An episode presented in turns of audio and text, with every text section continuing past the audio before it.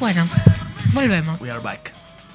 Lindo programa tenemos hoy, la renga musicalizando. Me estaba empezando a gustar un poquito más la renga. Yo era Ah, un ¿no te poco gustaba? Despotricador.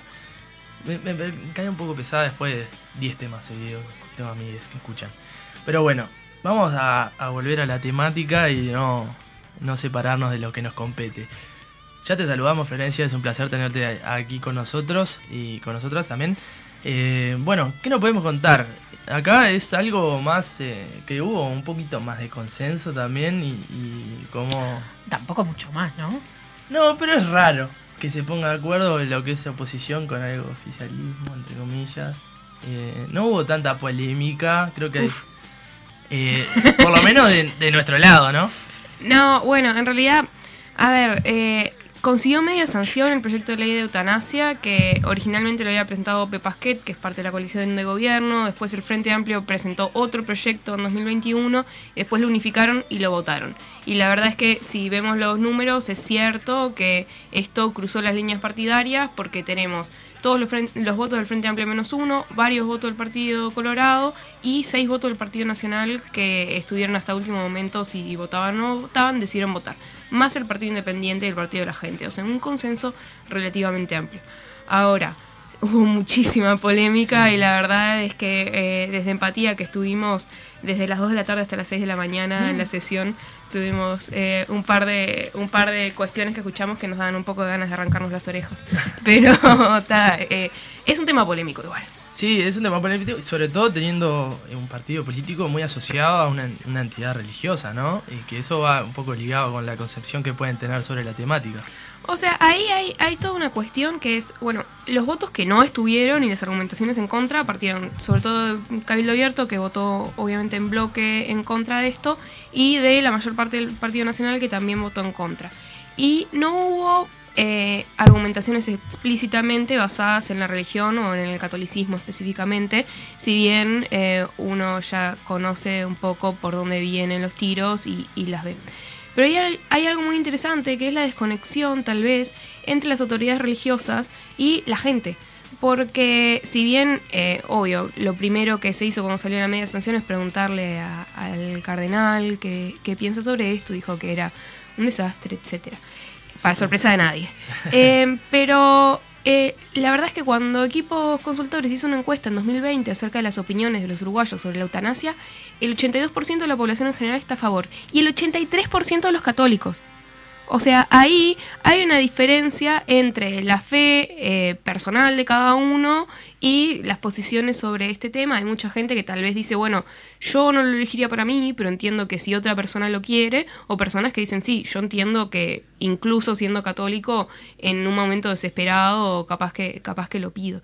Entonces ahí, bueno, si bien muchas de las argumentaciones eh, en contra parten de la religión, otras mm, tal vez tienen que ver con una concepción acerca de la libertad y los derechos del individuo más que específicamente una cuestión religiosa.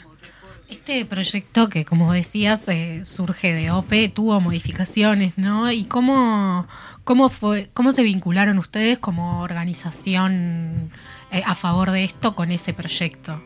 Bueno, nosotros eh, siempre desde Empatía Uruguay que nos formamos un poco porque entendíamos en 2021 que había mucha gente con ganas de militar esto y sin un espacio, eh, más que lo político partidario, que, que, ta, que no todo el mundo se sentía tan cómodo. Entonces dijimos, bueno, vamos a, formar algo también donde encontrarnos gente que tiene inserciones políticas partidarias, pero quiere coordinar esto más allá de sus partidos. Por ejemplo, yo eh, soy militante del Partido Socialista otra gente era colorada, blanca o de ningún partido en especial.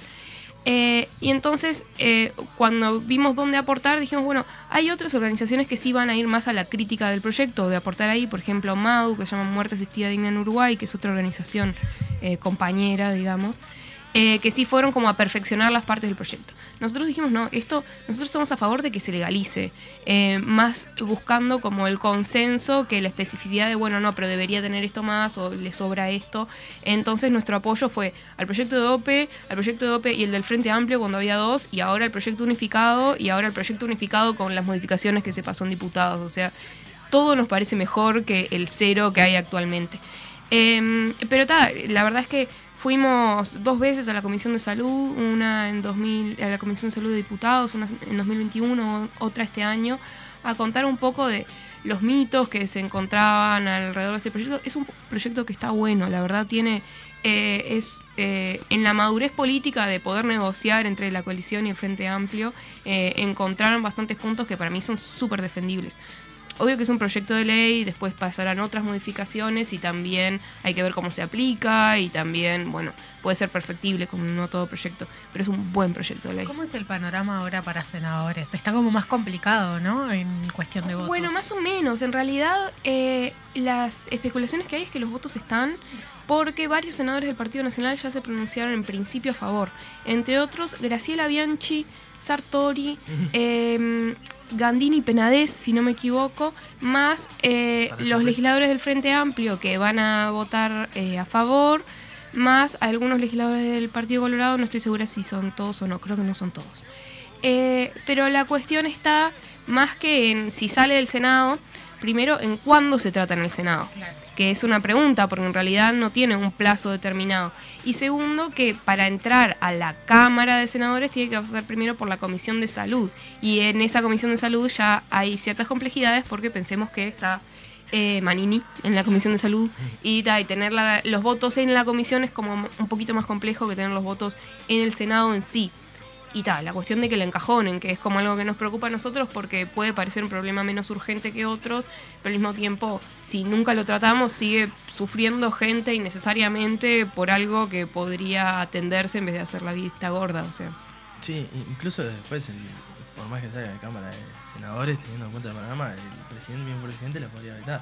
Así que. Sí, o sea, tiene la potestad constitucional para hacerlo ponerse en contra del 82% de los uruguayos, más de legisladores de su propio partido, de otros partidos de su coalición de gobierno y de la oposición por una convicción personal. a ver, lo hizo Tabaré Vázquez, no, no, no es una cuestión que, sea sorpresiva, pero sí, eh, bueno, acercándose más a tiempos de campaña electoral y todo eso, yo espero que eso también sea una eh, desincentivo para vetarla, pero poder hacerlo lo puede hacer. Ahora, esta discusión ya se planteó y ya está arriba de la mesa, no se va a ir simplemente porque la norma no salga. Si no sale, la presentaremos de nuevo el, el 2025. Además de, la legalidad de, la de la eutanasia y demás, ¿qué otros puntos de este proyecto crees que, que son un avance sustancial? Bueno, yo creo que lo que es más un avance es justamente este desafío a la, a la concepción de que un paciente terminal, una persona que se está por morir, es un objeto, un objeto sobre el cual podemos tirar nuestra caridad. Eh, si nosotros eh, en esto estamos diciendo básicamente que las personas son sujetos y son sujetos hasta cuando están enfermas y son eh, sujetos que pueden decidir por sí mismos, hasta la muerte, que no dejan de poder decidir sobre sí mismos, siempre y cuando se den ciertas garantías que si quieren les cuento un poco más.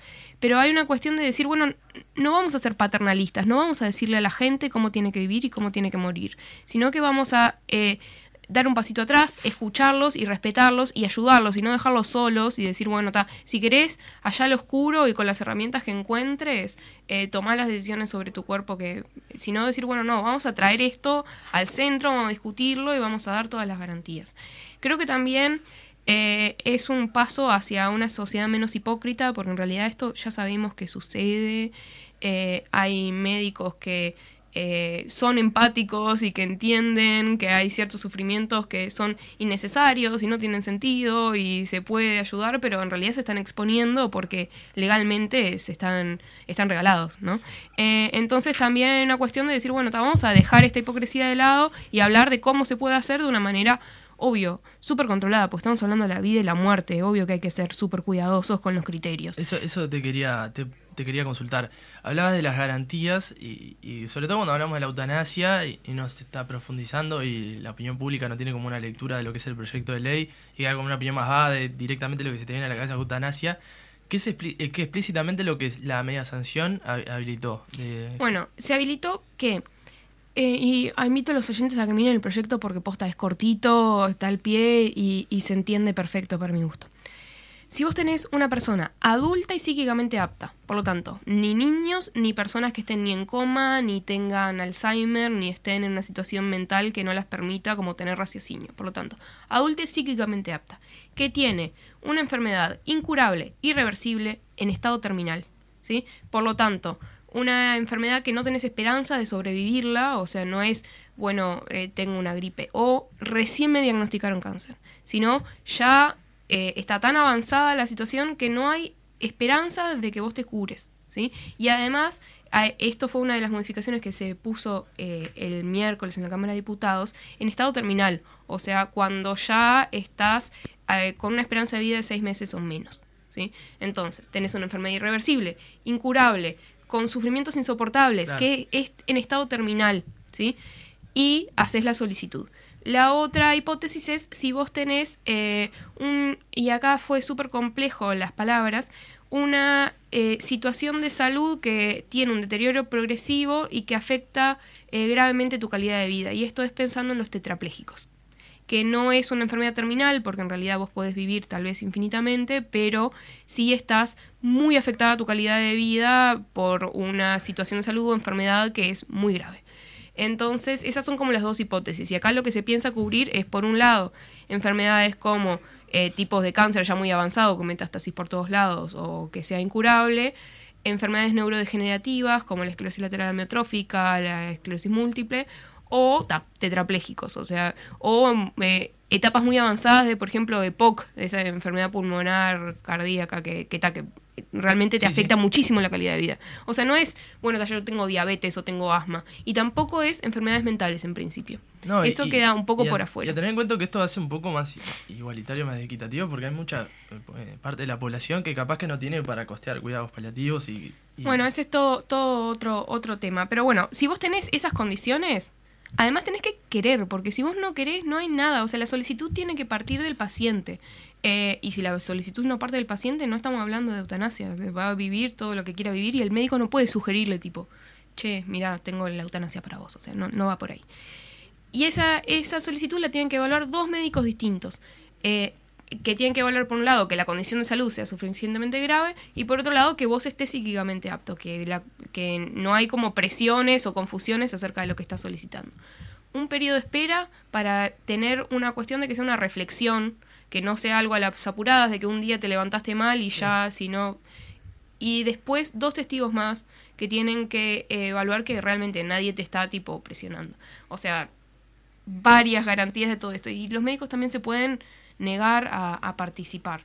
Entonces, eh, y después hay un comité que revisa, o sea, realmente... el Estado sí o sí te tiene que brindar la sí, posibilidad. Sí, eso fue uno de los avances del proyecto de OPE, del Frente Amplio, que se mantuvo en el proyecto unificado, que es eh, todos los prestadores del Sistema Nacional Integrado de Salud tienen que ofrecer este servicio y si tu médico es objetor, te tienen que derivar a otro. O sea, vos no podés quedar regalado solo porque tu médico es objetor y eh, las instituciones que sean objetoras como por sus estatutos, por cuestiones religiosas, igual tienen que tercerizar el servicio, o sea, no, no puede quedar alguien sin cobertura. Bueno, eh, se nos acabó el tiempo. Podríamos haber seguido hablando mucho más de, con las dos temáticas. La verdad, una semana explosiva, con muchos temas como para ahondar. Te agradecemos la participación, Florencia, y te comprometemos nuevamente a visitarnos. Sí, solo un mini chivo, invitar a la gente que nos siga por las redes. Estamos como Empatía Uruguay en Facebook, Instagram y Twitter, y ahí vamos posteando información, los discursos, el proyecto, lo que sea, para sacarse las dudas también. Bueno, sí, sigan ahí.